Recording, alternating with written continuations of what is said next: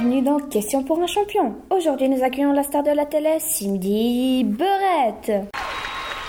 Bonjour, je suis très heureuse de pouvoir venir sur ce plateau ce soir.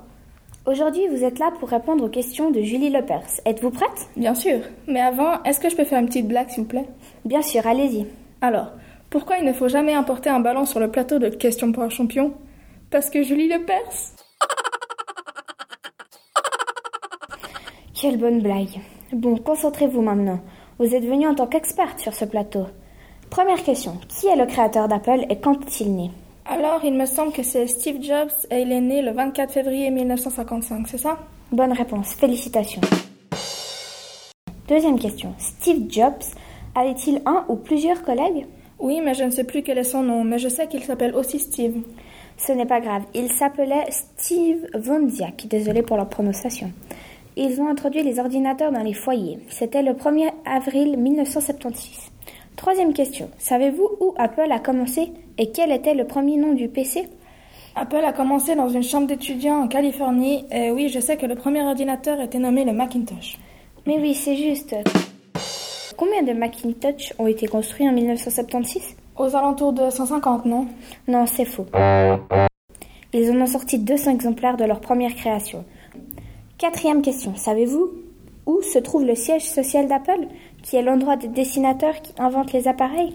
Il se trouve à Cupertino aux États-Unis et je sais qu'il y a environ 420 magasins dans les 16 pays, dont 263 aux USA. C'est vrai. Cinquième question sur l'écologie. Quels sont les impacts écologiques liés à Apple?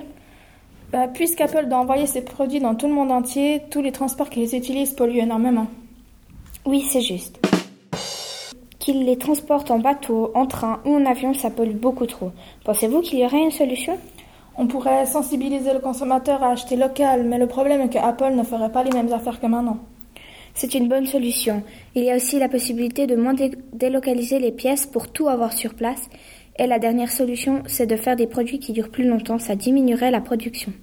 Sixième question. Pourquoi l'iPhone ne sera-t-il jamais fabriqué aux États-Unis? Car tous les matériaux dont ils ont besoin se trouvent en Chine, le taux de production est beaucoup trop élevé et aussi parce que les ouvriers sont plus performants. Ils travaillent 7 jours sur 7 et 12 heures sur 24 et dorment sur place. Oui, c'est très dur pour les ouvriers. Septième et dernière question. Quel est le rapport avec Apple et la mondialisation?